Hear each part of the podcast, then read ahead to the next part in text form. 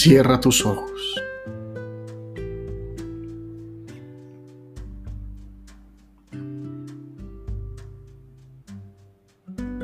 Contempla.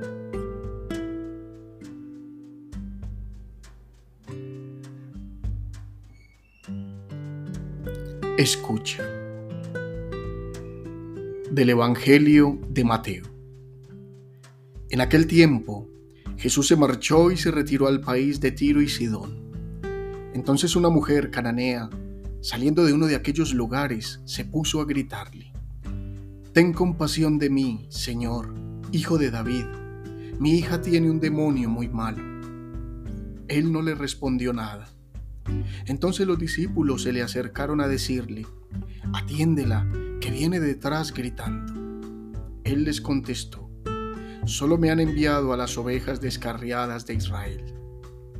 Ella los alcanzó y se postró ante él y le pidió, Señor, socórreme.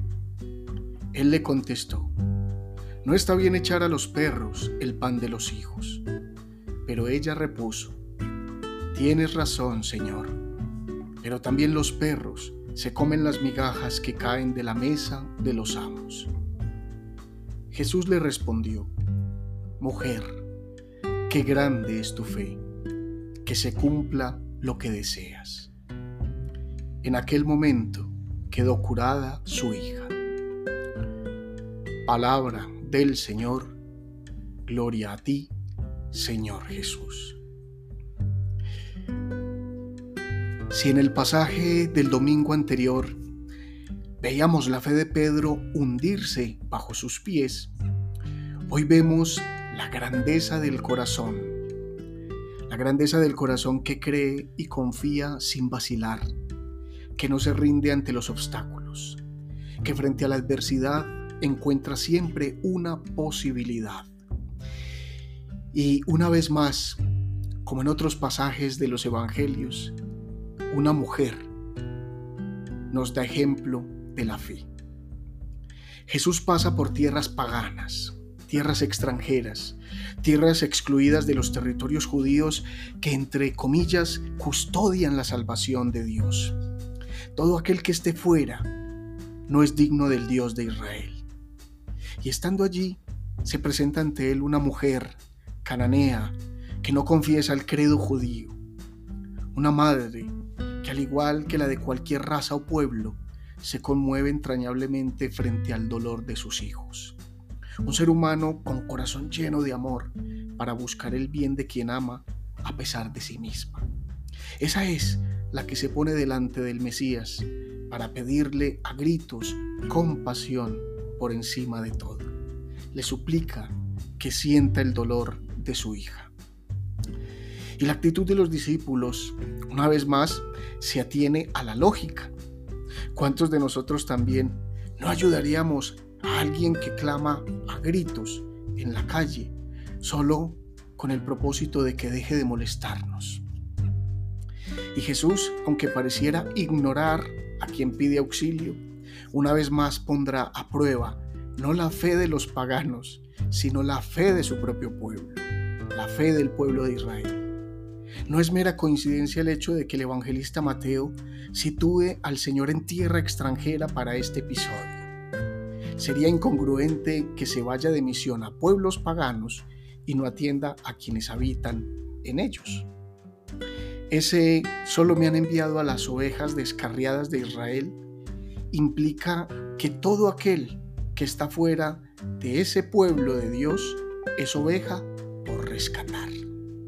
Y ella, la mujer cananea, necesitaba ser rescatada. Acude un perrito a pedir de comer a la mesa de los amos. Qué duro puede sonar eso a nuestros oídos, pero el Israel de los tiempos de Jesús solía llamar perros a todos los habitantes de pueblos paganos, de pueblos extranjeros, los no judíos. Y Jesús usa el mismo lenguaje para poner a su pueblo a prueba, para ponerlo en contra de él mismo para confrontar a todos aquellos que juzgan como no dignos a quienes viven, piensan y creen diferente. También los perros se comen las migajas que caen de la mesa de los amos. He ahí la grandeza del corazón. He ahí la expresión de una fe verdadera. Mujer, qué grande es tu fe, le dice Jesús, que se cumpla lo que deseas. La misma alabanza que dirigió al centurión romano que pidió la salvación de su sirviente, quien también era pagano.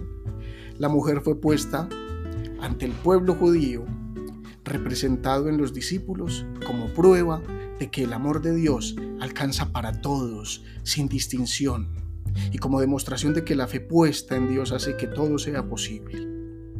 Los hombres a los que Jesús reprochó tantas veces su poca fe, sus discípulos, fueron los testigos de la primicia que daría vida al Evangelio, a la buena noticia del amor que sigue siendo llevada hasta los confines del mundo.